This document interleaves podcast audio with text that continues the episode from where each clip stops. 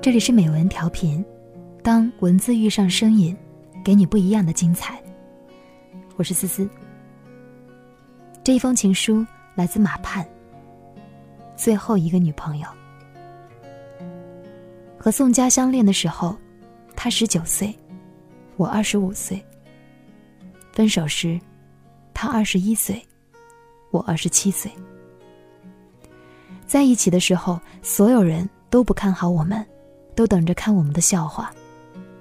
我暗暗的发誓要缔造一个神话，结果还是弄成了笑话。宋佳常常说我比他大太多，他很吃亏，要我让着他。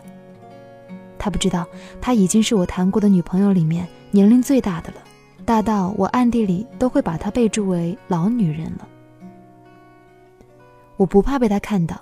因为我喜欢“老”这个字，我在乎的人我都这么称呼，如老爸、老妈、老姐。老女人的未来，我原以为是老婆。二十五岁以前，我觉得结婚这件事情离我还是很遥远的。会这么想的原因有两个，一个呢是家里还有比我大的姐姐没有出嫁，我的婚姻问题还没有被父母提上日程。二是我谈的女朋友永远不到法定结婚年龄，倒也不是我喜欢欺骗未成年少女，而是年龄稍大点的女生对我都没兴趣。我能吸引到的永远是十七八岁情窦初开的女孩，一旦她们长大一点，思想成熟一点，立马就会觉得我不靠谱，找各种理由跟我提分手。我十七八岁的时候，这事情还不奇怪。毕竟还是跟同龄人在谈恋爱，等过了二十岁，到了二十三四岁的时候，周围的风言风语和看笑话的人就多了，什么诱拐未成年、老牛吃嫩草之类的老生常谈，我一律当成吃不到葡萄说葡萄酸。和小女生谈恋爱多好呀，她不图你有豪宅名车，不图你送她名牌包包。你只要跟他谈谈人生梦想，他就会觉得你是个与众不同的、有追求的、闪闪发光的男朋友。如果你能跟他压马路，累了的时候去肯德基买个甜筒给他，那你就是最最贴心的人了。在他们的眼里，钱还不是最重要的东西。即便那些觉得钱挺重要的小女生，在十七八岁的时候，也会觉得自己以后会有很多很多的钱。自己的男朋友以后也会挣很多很多的钱，在没有被现实摧残过的小女生的眼里，未来的一切都是美好的。说着说着，就暴露了我一个致命的缺陷，对，那就是穷。二十五岁之前，我不仅仅是一个不婚族，还是一个月光族和啃老族。我的那点薪水也只够请女朋友去吃个甜筒什么的。你要是买可乐，都不能买大杯的。这对于那些没有漂亮衣裳和名牌包包搭配就无法出门的熟女来说是无法忍受的事情。当然，我也不愿意骑着自行车送他们去机场。当然，我能够在二十四岁的时候还坚持跟十七八岁的女生谈恋爱，也不光是因为我穷，根本原因还是因为我的思想不够成熟，而且坚持认为成熟是一件很可耻的事情。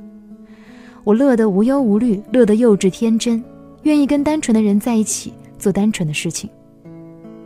你让我去想结婚，想赚很多很多的钱，去住豪宅、开名车，那还不如杀了我。我宁愿去想想诺贝尔文学奖下一年会颁给谁，这种离我很遥远，但看上去跟人生梦想还沾点边的事情。当然，这都是在我二十五岁之前的想法。在遇上宋佳那一年，我的想法。彻底变了。我说的变化，不是说我从不婚族变成了结婚狂，也不是说我从啃老族变成了独立的 SOHO 一族，更不是说我从月光族变成了每个月定时存钱的守财奴。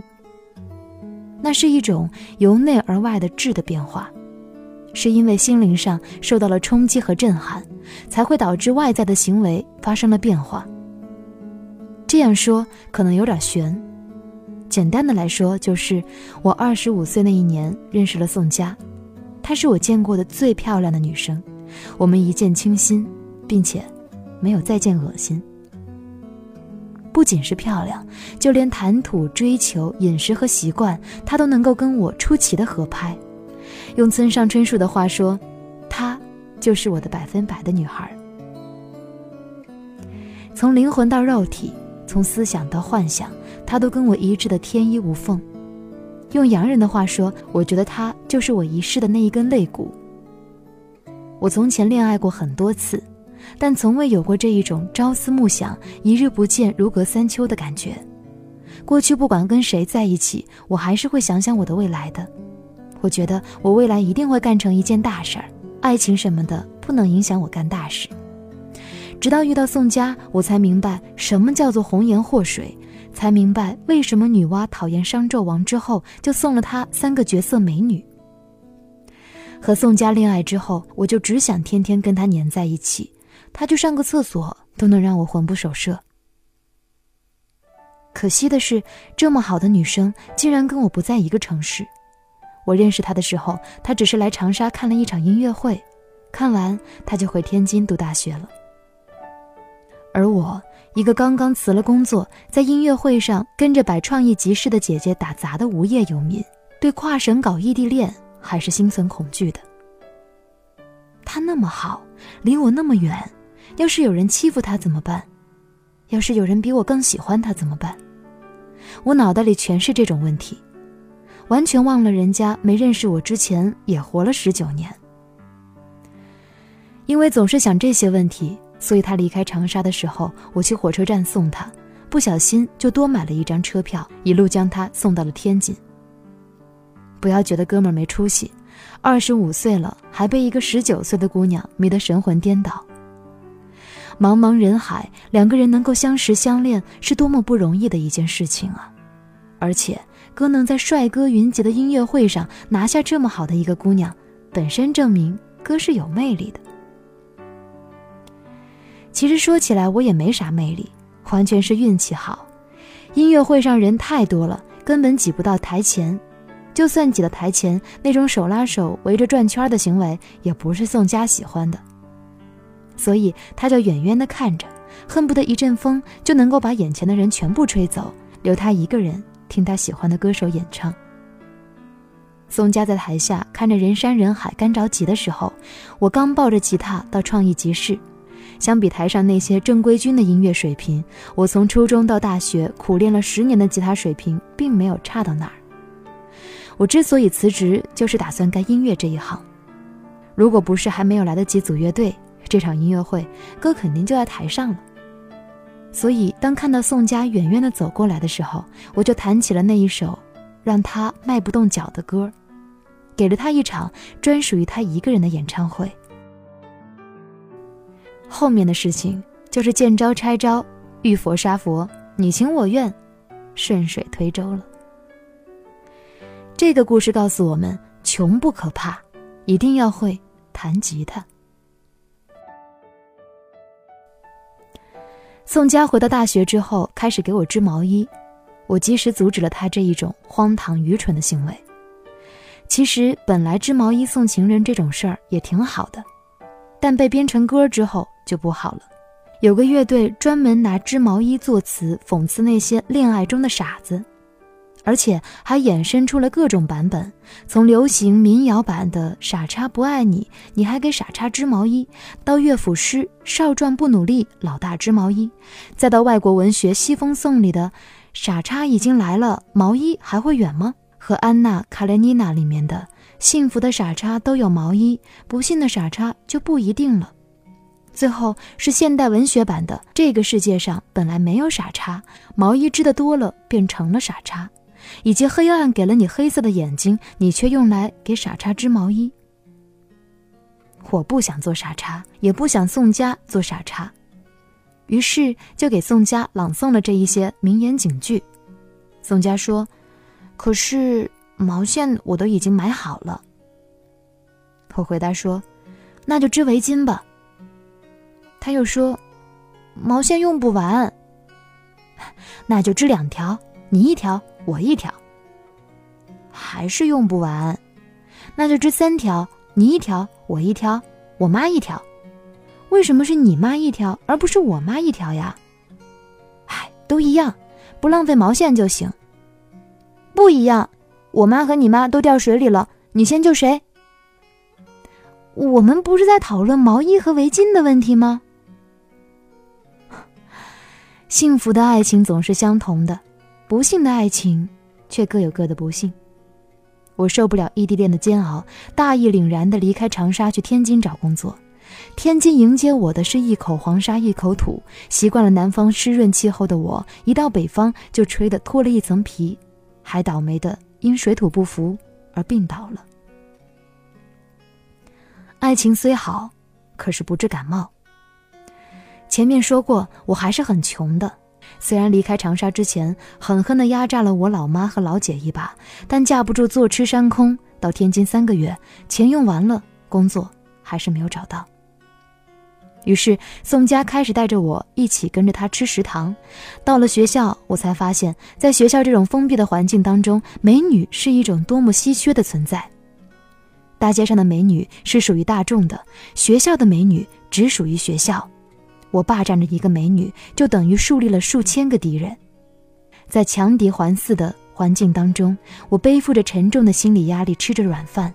好在时间不长，就有北京的朋友叫我过去一块写剧本了。北京的氛围好，还能够顺便卖卖唱。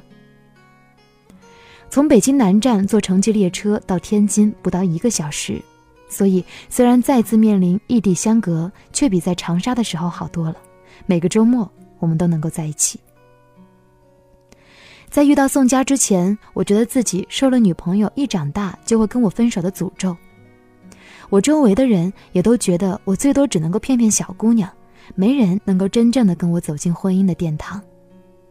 所以，宋佳二十岁生日的时候，我是非常开心的，这意味着她到了可以跟我领证的年龄。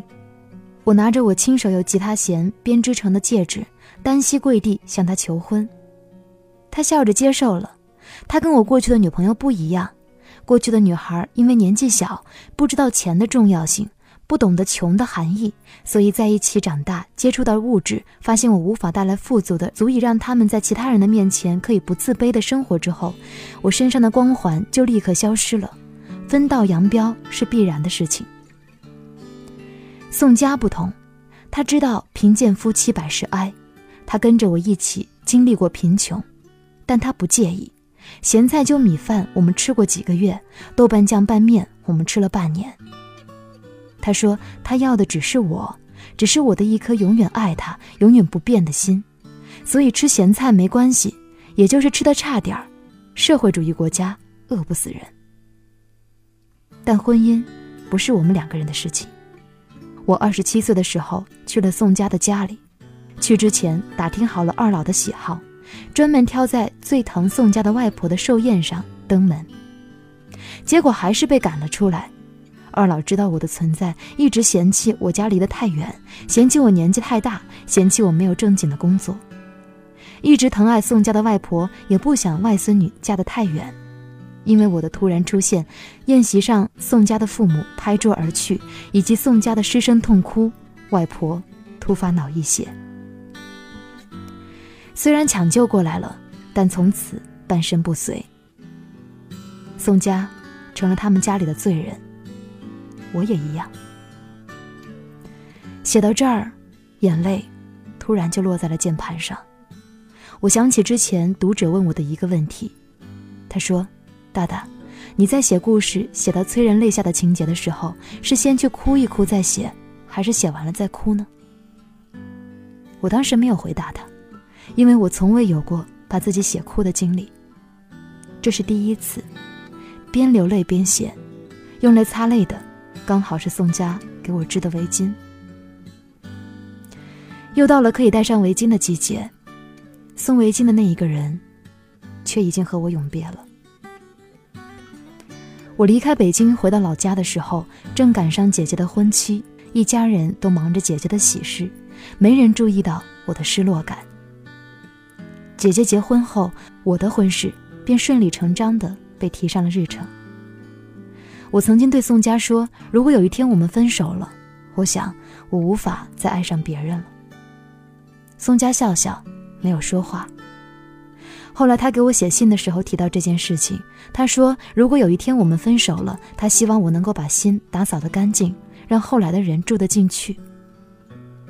记得我过去看书或者看着身边的人的经历的时候，不能够理解有些人为什么要跟自己不喜欢的人结婚，明明有那么多可以逃避的理由和办法，为什么还是要勉强自己跟不爱的人在一起呢？我曾经很讨厌这种人，而如今。我终于也变成了这种人。分手后，宋佳接受了父母的安排，尝试和他妈妈介绍的对象谈恋爱。我也听从了父母的话，带着报复的心理和工商局局长的千金领了证。一切都符合大人的愿望，顺理成章。夜深人静的时候，我还是会常常想起宋佳。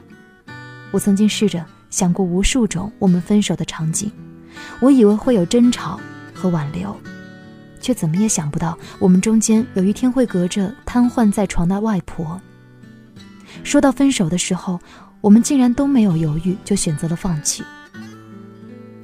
委屈自己，成全一切，这是我无法理解却不得不接受的结果。我记得刚刚在一起的时候，宋佳问我：“你这个花心大萝卜，我听说你之前谈的女朋友双手都数不过来。”那我是你的第几个女朋友呀？我抱着他亲了一口，说：“你是我最后一个女朋友。”他愣了愣，一下没明白。我接着说：“傻瓜，跟你恋爱之后，我就再也不想跟任何人恋爱了。所以，你是最后的一个。你一毕业，咱们就结婚。”说到这句话的时候，谁会想到一语成谶呢？我固然是没有食言，宋佳依然是我的最后一个女朋友。只是待他毕业的那一天，娶她的人不再是我。